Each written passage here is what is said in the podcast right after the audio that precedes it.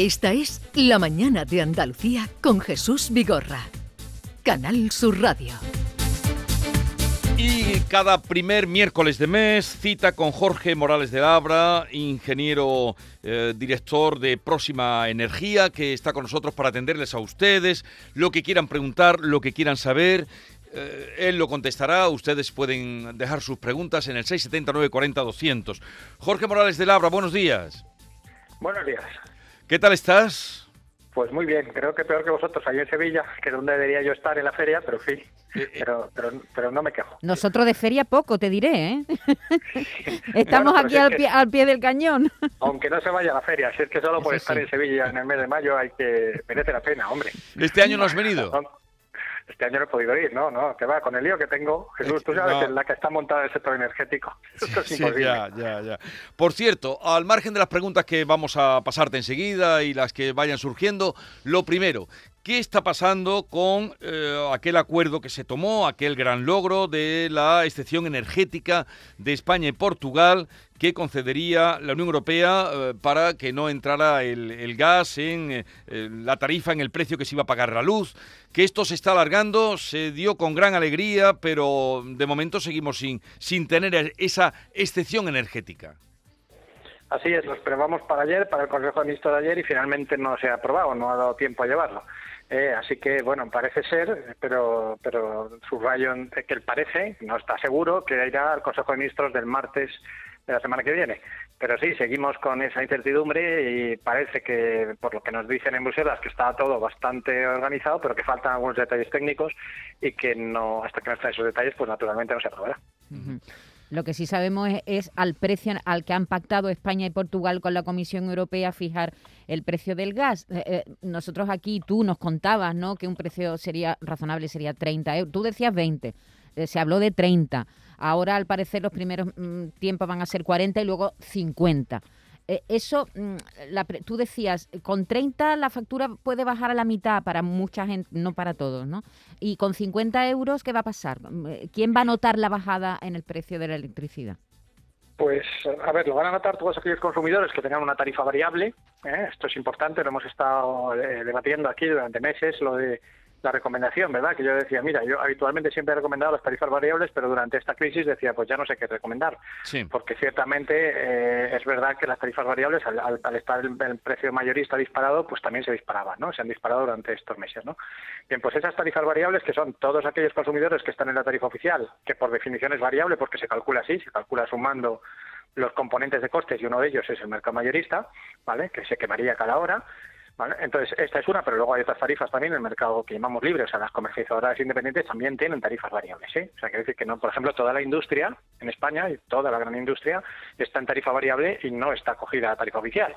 ¿eh? O sea, quiero decir que no es solamente la tarifa oficial. Todas las tarifas variables van a estar afectadas por este acuerdo, porque al desplomarse el precio del mercado mayorista, pues estas tarifas pues van a pagar menos. Pero a cambio, ojo, todos los que tengan un contrato a precio fijo, ¿vale? que eso sí, tienen que ser todos en mercado libre, no pueden estar en tarifa oficial porque no hay tarifa oficial a precio fijo, todos esos van a sufrir un incremento en el precio, ¿verdad? Por tanto, ahora es muy importante mirar a ver qué precio, si yo tengo un precio fijo, qué precio me están aplicando. ¿eh? a la hora de tomar la decisión de quedarse allí o no. Y yo decía, le decía a Jesús, si quieres irte a precio fijo, vete, pero cuidado, que esté abierta la puerta de vuelta, es decir, que no tenga permanencia. Pues ahora es cuando cobra especial relevancia eso de que no tenga permanencia si te arriba el precio fijo. Porque imagínate que ahora tenemos un precio fijo de 25 céntimos el kilovatio hora. ¿Vale? Calculamos que con este nuevo acuerdo el precio ahora se va a poner el de la tarifa oficial de media, ¿eh? en torno a los 20 céntimos, incluso ligeramente por debajo. Por tanto, si estamos pagando 25, tenemos que cambiarnos, ¿verdad? Claro, si tenemos una permanencia que nos van a cobrar eh, 100 o 200 euros por cambiarnos, pues igual ya no nos merece la pena cambiarnos, ¿verdad? Esto por un lado. Y luego, por otro lado, claro, imagínate que lo que tenemos es una tarifa a precio fijo a 15 céntimos. Hay muy poca gente ya a 15 céntimos, pero hay algunas 15 céntimos. Bueno, pues entonces no nos merece la pena cambiarnos al precio variable. estar por debajo de 20, estar por debajo de 20 entonces en un precio fijo está bien, ¿no? Está muy bien en este momento. Si uno está por debajo de 20, yo a los precios actuales que parece, me subrayo otra vez lo de parece, ¿eh? que se van a aplicar a partir de la semana que viene, 20 digamos que sería el límite. ¿eh? O sea que ahí es donde empezaría a merecer la pena una tarifa variable a día de hoy. ¿eh? Luego ya veremos cómo evoluciona con los meses, pero a día de hoy sería ese nivel, el de referencia. Vamos ahora a aprender escuchando a los oyentes y respondiendo eh, nuestro invitado Jorge Morales de Labra, que ya ustedes conocen como eh, habitual. Eh, damos paso a las llamadas. Hola, buenos días, Antonio de Jaén. Mira, pues quería preguntarle a Jorge. Yo hace poco he contratado una tarifa de luz fija 0,21, 0,21 kilovatios hora creo que se dice, Maíba, fijo, a un año. Quisiera saber si lo he hecho bien o, lo he hecho mal, o conforme está ahora moviéndose los precios de, la energía. Un saludo y muy buen programa. Eh, gracias. Una pregunta directa, concreta, adelante. Pues fíjate que, ha dado prácticamente, sin saberlo yo, en el nivel que estaba hablando, ¿verdad? El problema es que este oyente ahora lo que va a recibir es una carta de su compañía donde le van a subir los precios, ¿eh? porque ahora lo que va a ocurrir es que ese sobrecoste del gas lo vamos a pagar entre todos. ¿verdad?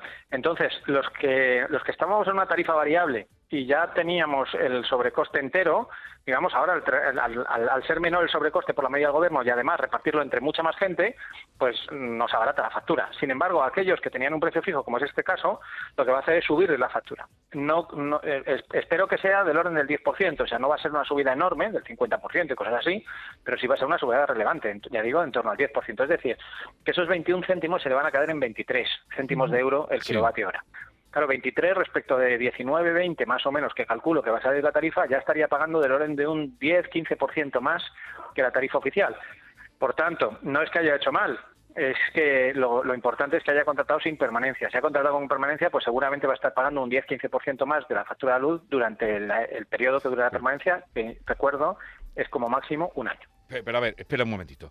Eh, si él dice 21 eh, céntimos kilovatio hora, lo que ha contratado, más el IVA, estamos hablando sin IVA, ¿por qué le va a encarecer más? Porque ahora las compañías eléctricas ya han advertido, que están muy enfrentadas con el gobierno por esta medida, que al aplicarles ahora a ellas el sobrecoste del gas lo van a repercutir a los clientes y por tanto van a subir a los clientes el precio. Por eso digo que estimo que más o menos van a subir en torno a un 10% los precios fijos. Claro, si, si, si, si la media va a ser unos 20 céntimos aproximadamente, todo lo que esté por encima de 20 céntimos, ¿no, Jorge? Eh, Eso es.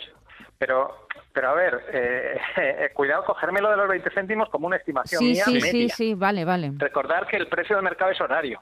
Hemos visto ya aquí lo que ha pasado con el precio de mercado, incluso con los días de hace un par de semanas, donde a mediodía el precio era casi cero y a las 10 de la noche el precio era de 200 euros el megavatio hora. Es decir, el precio final era por encima de los 30 o 35 céntimos, ¿vale? O sea, es decir, al final eh, eh, esto depende mucho a qué hora se consuma, ¿vale?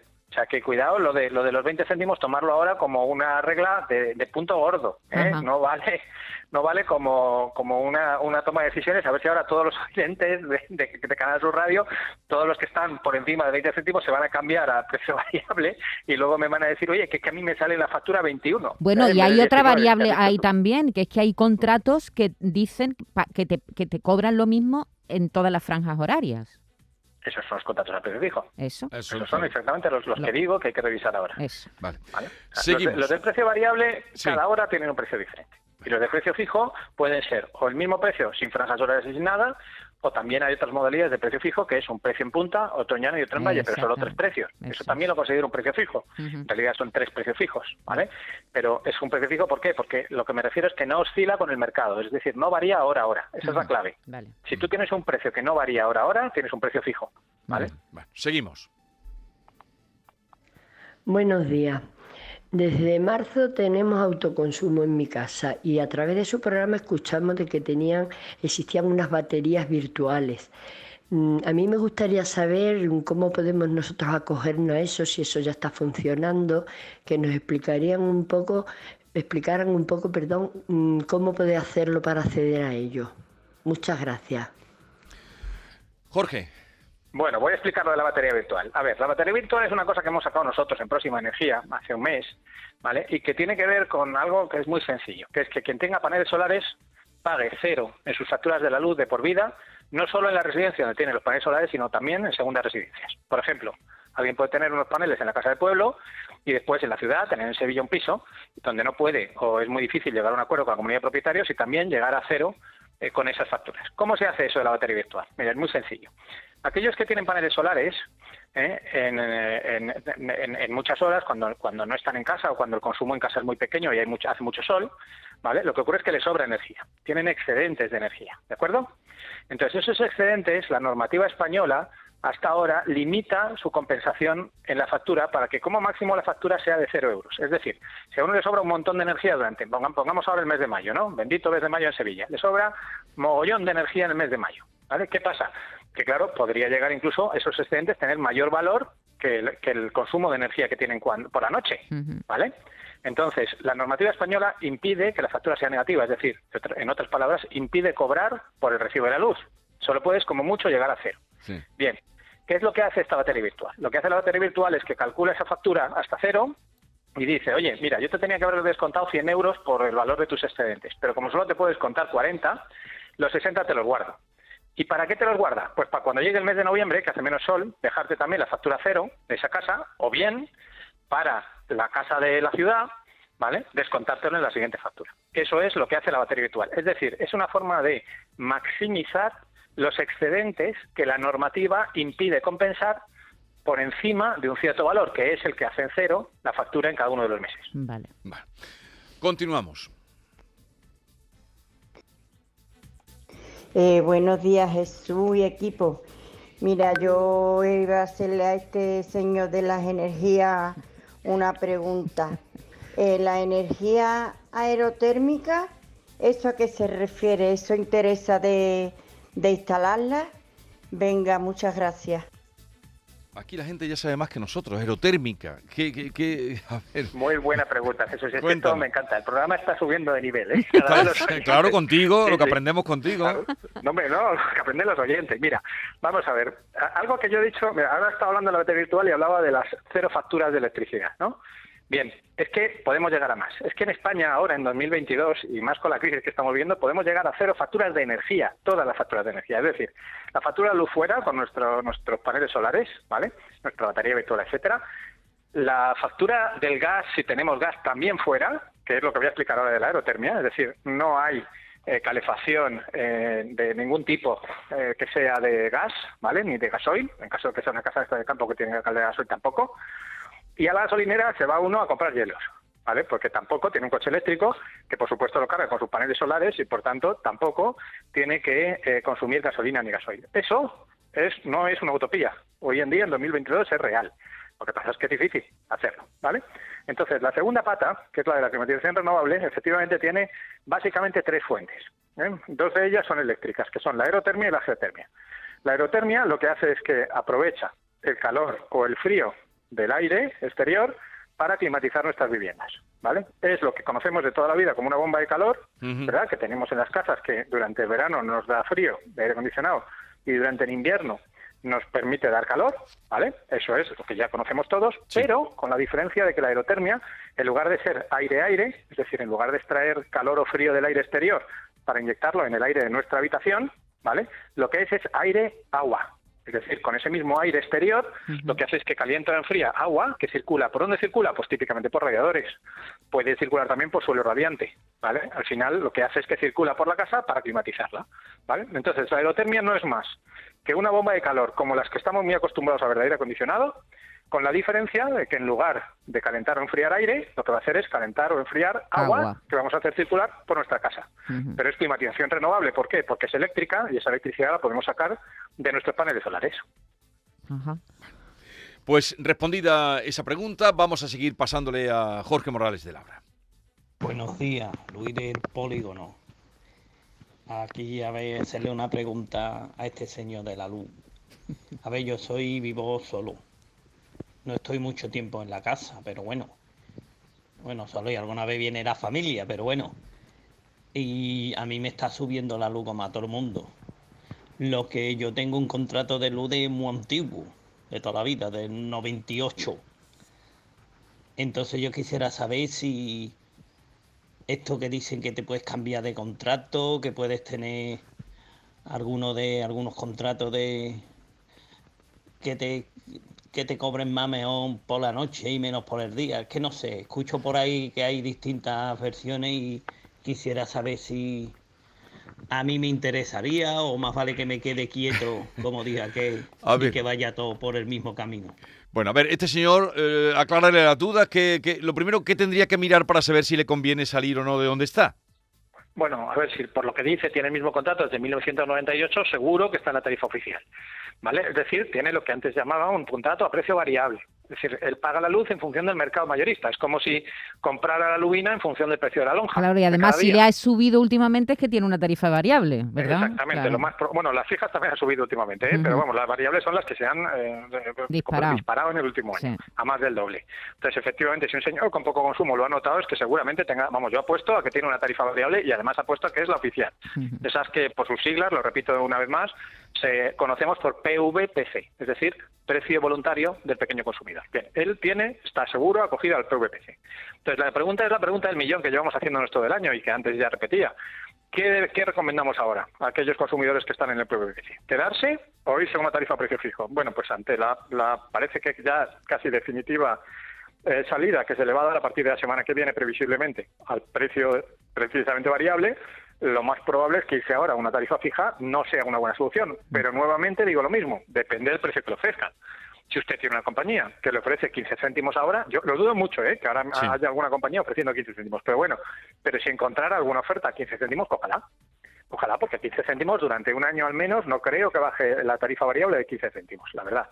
Esta es, esta es la realidad. Ahora, eh, si ya aguanta usted lo peor, porque efectivamente la tarifa variable llega a estar en marzo por encima de los 30 céntimos, si eso ya lo ha pagado, ¿eh? lo más probable es que ahora la tarifa variable lo que haga es bajar. ¿eh? Y por tanto, es muy difícil que vaya a encontrar tarifas a precio fijo competitivas con lo que va a ser la tarifa variable a partir de, de la semana que viene. A ver, a ver qué pasa, a ver qué nos cuenta este oyente con las próximas facturas. Por cierto, ya sabemos que Bruselas propone, programa además cortar el petróleo ruso en seis meses aproximadamente en el sexto paquete de sanciones a, a Rusia. ¿Cómo nos va a afectar? Bueno, ya sabemos que sobre todo a Alemania, a, Hungría y a otros países les va a afectar mucho más. Pero a nosotros nos puede afectar, puede todavía meter más tensión en, la energía de nuestro país. Bueno, a ver, yo creo que eh, algo, afectará. Está subiendo el petróleo en tiempo real, pues lo estoy viendo ahora mismo, está subiendo en torno a un 3%, o sea, no es algo significativo. ¿vale? Recuerdo que el principal problema que tenemos con Rusia es el gas, más que el petróleo. ¿vale? pero eh, sobre todo os anticipo que lo que va a crear es un problema con el diésel. ¿eh? Ya lo estamos viendo en las gasolineras, el gasóleo por encima del precio de la gasolina, cosa que no estamos acostumbrados a ver. Recuerdo además que el gasóleo tiene del orden de 10 céntimos menos de impuestos que la gasolina. Por tanto, en, salida de refinería, si costara lo mismo un litro de gasóleo que un litro de, gasolina, debería ser 10 céntimos más barato en el surtidor. Y aún así, aun teniendo menos impuestos, está más caro. ¿Vale? Entonces, bueno, el problema es que eh, de Rusia no solamente compramos crudo, eh, petróleo para luego refinarlo y sacar gasóleo, gasolina, lo que fuera, sino que también compramos bastante gasóleo. ¿eh? Y además el gasóleo se utiliza fuertemente en las guerras porque es el que mueve los tanques. O sea, hay mayor consumo de, de gasóleo en este momento. Entonces, ¿qué pasa? Pues que lo más probable es que estas sanciones lo que lleven es a una subida mayor aún del gasóleo, no tanto de la gasolina, respecto de la que tenemos en este momento. Vale.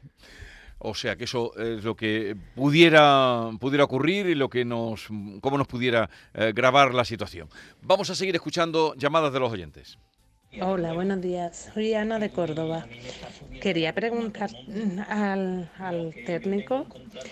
Yo he puesto placas solares y hasta ahora, cuando le he puesto, he ido a declarar la Endesa, me han cambiado de contrato y me han puesto el tempo solar, autoconsumo 2.0. Y yo quería saber que por qué mm, a las horas de la mañana, es cuando estoy consumiendo, dijéramos, luz de, mis placas, que están produciendo mis placas, ¿por qué tengo la hora punta? Y, hay otros días que no tengo hora punta a esa misma hora. Entonces me quería, quería saber eso y el por qué todavía, mm, si me recomienda el llamar a Andesa a ver qué pasa con la factura, porque mm, según la, la aplicación todavía no me van a hacer la factura y ya llevo dos meses. Gracias. Adelante. Jorge. Bueno, eh, estaba mirando sobre la marcha porque no conozco esa tarifa de Endesa, la verdad, a fondo, ¿eh?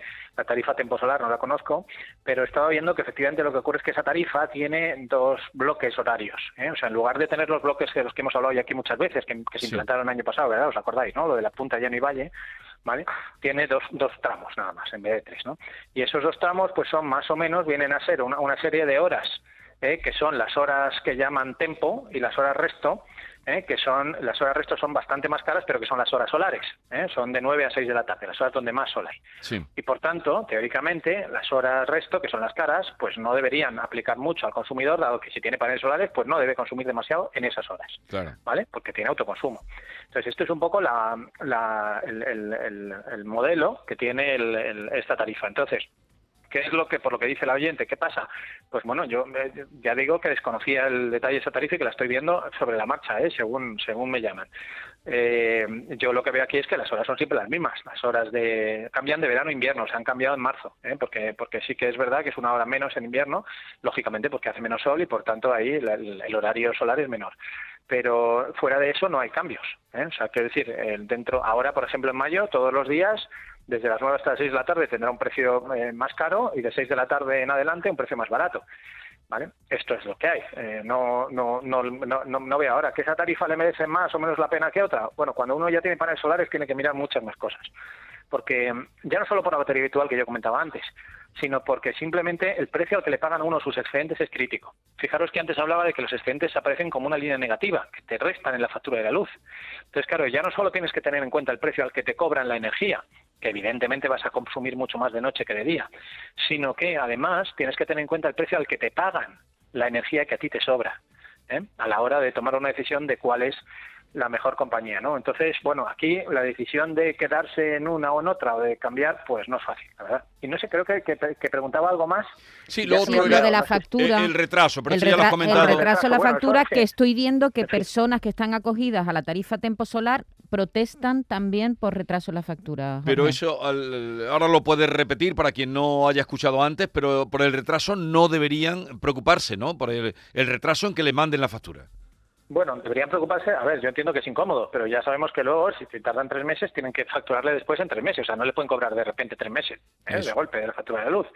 Pero evidentemente es incómodo y la gente, como es normal, quiere saber cuánto debe. Y quiere pagar. Hay gente que quiere pagar y no quiere tener Claro, trampas. bueno, la, la gente de bien, No, la gente de bien quiere pagar. ¿eh? Que me parece muy bien que la gente reclame porque quiere pagar. ¿no? Y, y además, fuera de bromas, lo que ocurre, evidentemente, ahora con los precios que hay de la luz, la gente se asusta. Y entonces dice, oye, yo, um, yo si, si tengo una factura que más o menos son 100 euros al mes, me guardo los 100 euros. Claro. Pero claro, si pasan tres meses, me guardo 300, pero si luego me dices que vez de 300 son 600, me haces un roto. ¿eh? O sea, que cuidado, que esto no es tan fácil, aunque me des luego otros tres meses para pagarlo. ¿vale? Entonces yo entiendo perfectamente que exista esa preocupación y aquí lo que lo único que puedo decir es que hay compañías ¿eh? que efectivamente siguen teniendo retrasos, que han dicho ya más que prometido mil veces desde el año pasado que empezaron con esto, que luego iban a corregir, han corregido algunos casos, pero otros casos pues tienen retrasos.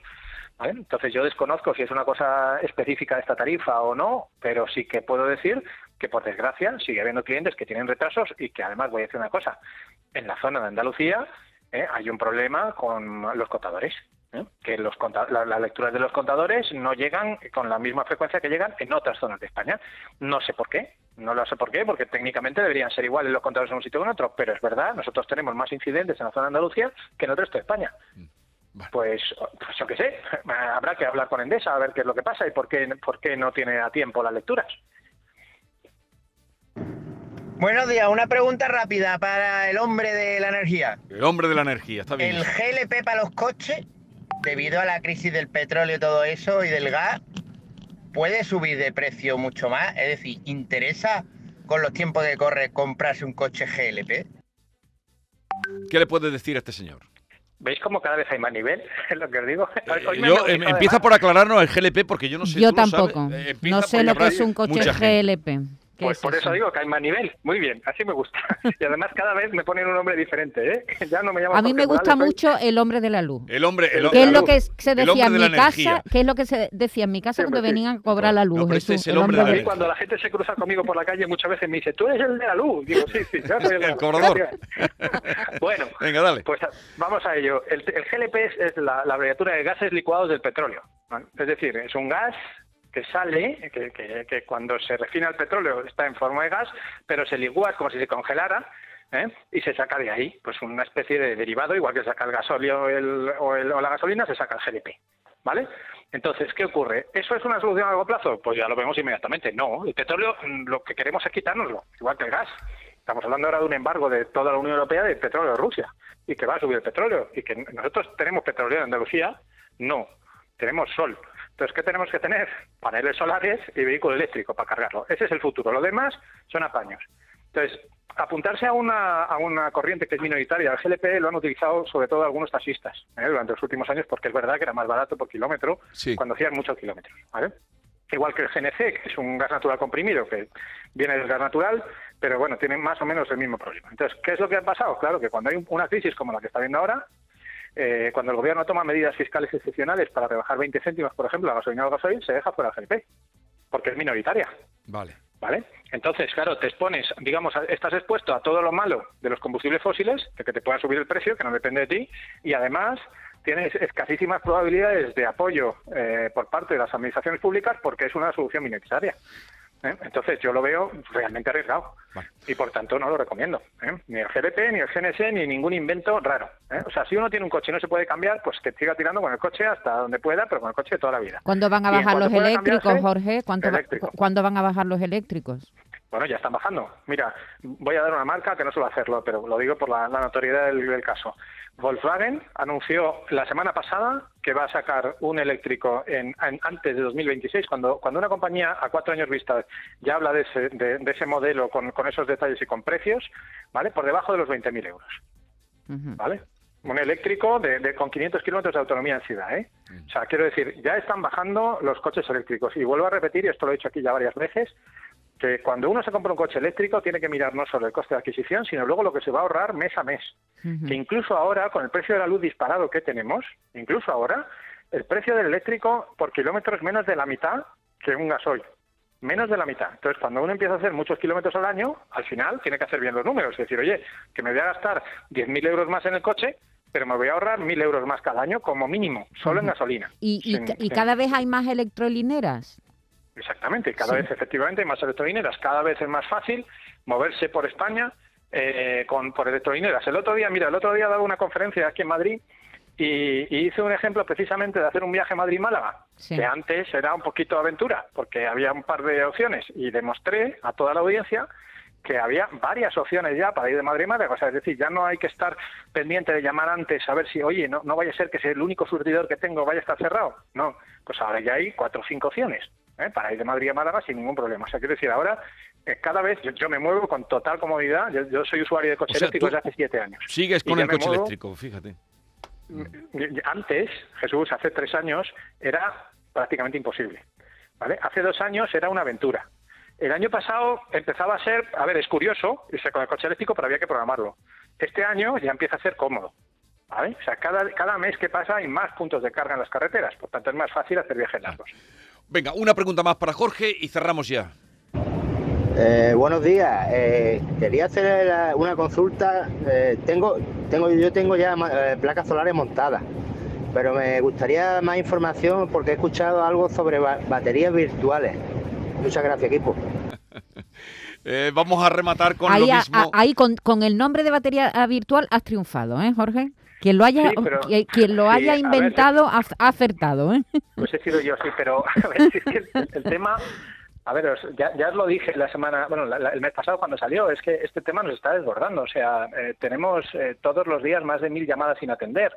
He multiplicado por dos el equipo de atención al cliente de mi compañía, que somos una compañía pequeña y no podemos atender a la gente. O sea, yo lo primero que hago es pedir disculpas a la gente que no nos puede atender. Bueno, pues contesta a este y de paso a todos. Claro, tenemos 200 llamadas abandonadas solo en la hora y media que llevamos hoy. Entonces, por eso, por eso salen estas llamadas cuando salgo en público, ¿no?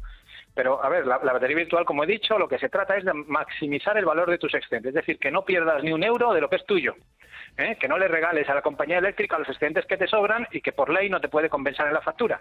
Entonces, sencillamente lo que hacemos es que eso te lo guardamos, vamos a darle otro nombre más común. En vez de batería virtual, vamos a llamarlo UCHA, que igual se entiende mejor.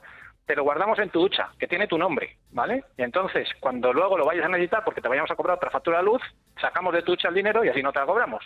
Tanto de esa casa como de otras casas que puedas tener. Eso es la batería virtual y así es como funciona. Es como una mochila de luz que tenemos. Eh, Una a, hucha. a cuánto está el precio ahora mismo de la luz?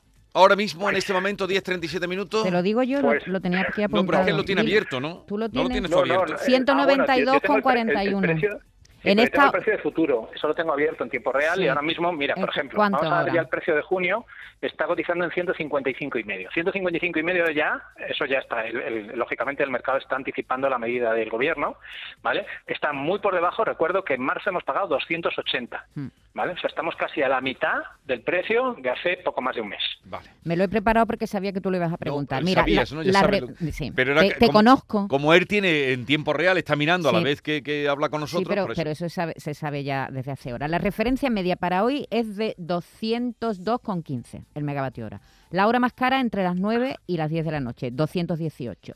La más barata entre las 11 y las 12, 185,25. Y ahora, entre 10 y 11, 192,41. ¿Qué- ¿Cómo te quedas? Y- y- eh, Pero. ¿habéis visto, Jesús, lo que hemos hecho en la energía de Andalucía en estos años?